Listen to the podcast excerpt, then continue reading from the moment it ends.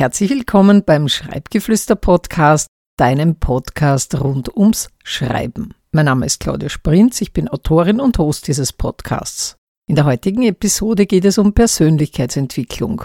Wir werden unter die Lupe nehmen, was Persönlichkeitsentwicklung ist, wann sie entstanden ist, wie sich die Sichtweisen im Laufe der Zeit verändert haben und was für die Persönlichkeitsentwicklung hinderlich ist. Am Ende erfährst du, welchen Nutzen Schreiben beitragen kann. Persönlichkeitsentwicklung bedeutet, sich ständig zu verbessern und zu wachsen.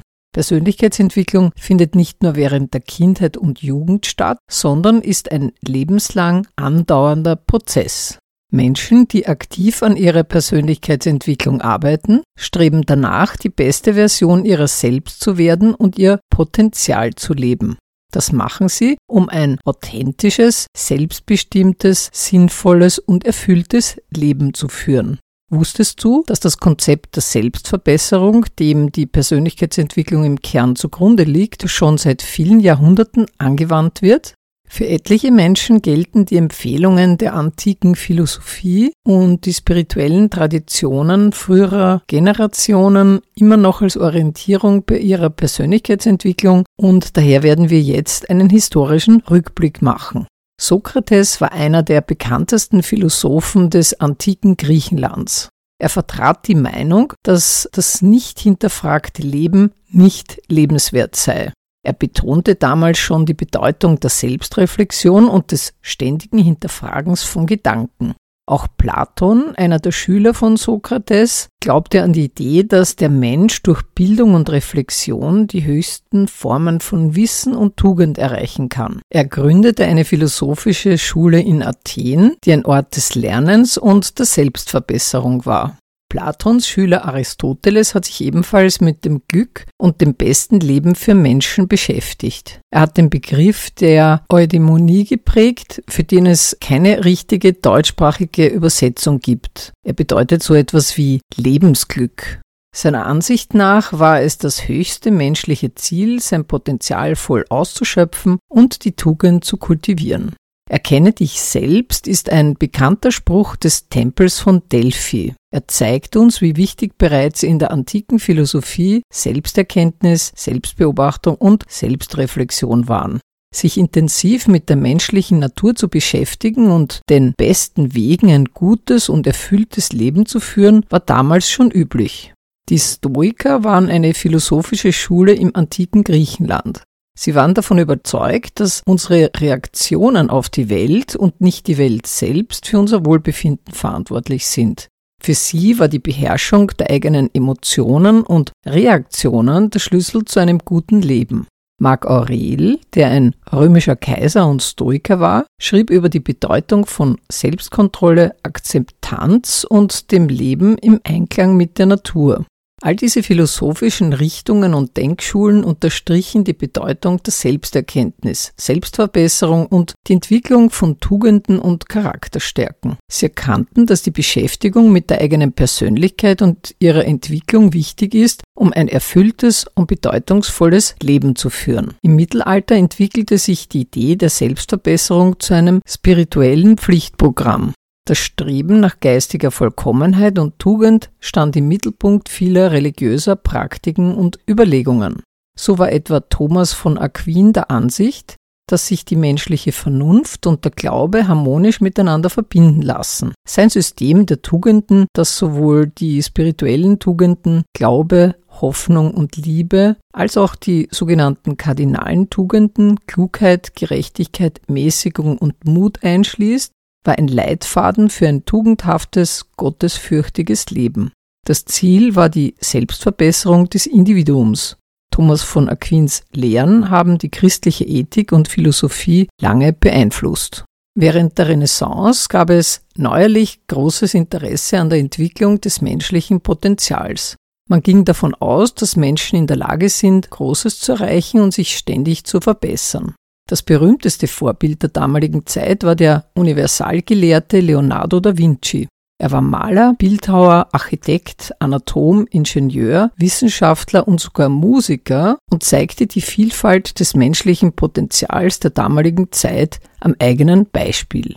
Seine zahlreichen Skizzenbücher, in denen er alles von Flugmaschinen bis zur menschlichen Anatomie zeichnete, sind Beispiele seines Glaubens an unbegrenzte Möglichkeiten des menschlichen Geistes zur Erkenntnis und zur Verbesserung.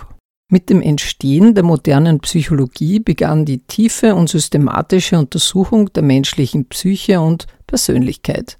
Freud, Jung, Erikson, Maslow und Rogers trugen wesentlich zur Entwicklung von Theorien bei, die verschiedene Aspekte der Persönlichkeitsentwicklung beleuchteten. Anfang des 20. Jahrhunderts entstanden auch die ersten Bücher über Persönlichkeitsentwicklung. Einer der Pioniere war der britische philosophische Schriftsteller James Allen. 1903 veröffentlichte er ein Buch über die Macht der Gedanken und wurde dadurch Vorbild vieler weiterer Autoren und Autorinnen, die in den 1950er und 1960er Jahren Ratgeberbücher zu Persönlichkeitsentwicklung veröffentlicht haben. Lange Zeit war man sich uneinig, ob unsere Persönlichkeit die Folge genetischer oder sozialer Einflüsse ist. Gerhard Roth ist Neurobiologe und war lange Zeit Direktor am Institut für Hirnforschung an der Universität Bremen. In seinem Buch Persönlichkeit, Entscheidung und Verhalten erklärt er, dass vier Einflusskräfte eine Persönlichkeit formen.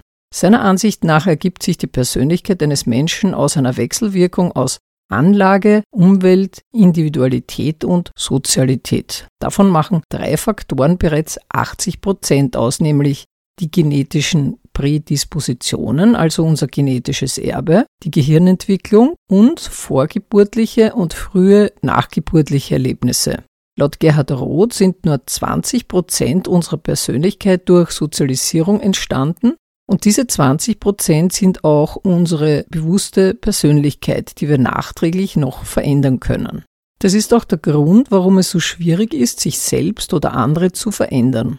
Vielleicht hast du schon einmal den Begriff der Homöostase aus der Biologie gehört. Sie bedeutet, dass alle Lebewesen danach streben, den physikalisch-chemischen Zustand im eigenen Organismus zu erhalten. Bei uns Menschen sind Körpertemperatur oder auch der Blutzuckerspiegel bekannte Beispiele, wo ein Regelkreis innerhalb unseres Organismus automatisch für ein konstantes inneres Gleichgewicht sorgt.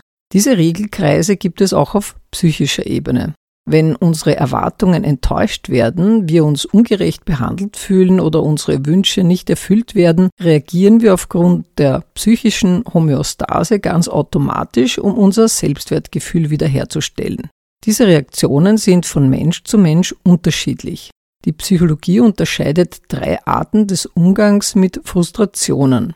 Einige suchen die Ursache bei äußeren Faktoren, das nennt man extrapunitiv, Manche übernehmen selbst die Verantwortung dafür, das nennt man intropunitiv und dann gibt es noch impunitive Reaktionen, wo Rückschläge rationalisiert und als Teil des Lebens betrachtet werden. Die Fähigkeit, mit solchen Situationen umzugehen, nennt man Frustrationstoleranz und sie kann erlernt bzw. trainiert werden. Die automatisch ablaufende psychische Homöostase ist meiner Erfahrung nach eine der Hauptursachen, die Persönlichkeitsentwicklung verhindert. Viele Menschen verharren lange in alten Gewohnheiten und Denkmustern, selbst wenn sie schädlich oder ungünstig sind. Sie klammern sich an ihre bekannten Denkweisen, Verhaltensweisen und Lebensumstände, selbst wenn diese nicht mehr ihren Bedürfnissen entsprechen oder nicht mehr förderlich für persönliches Wachstum sind.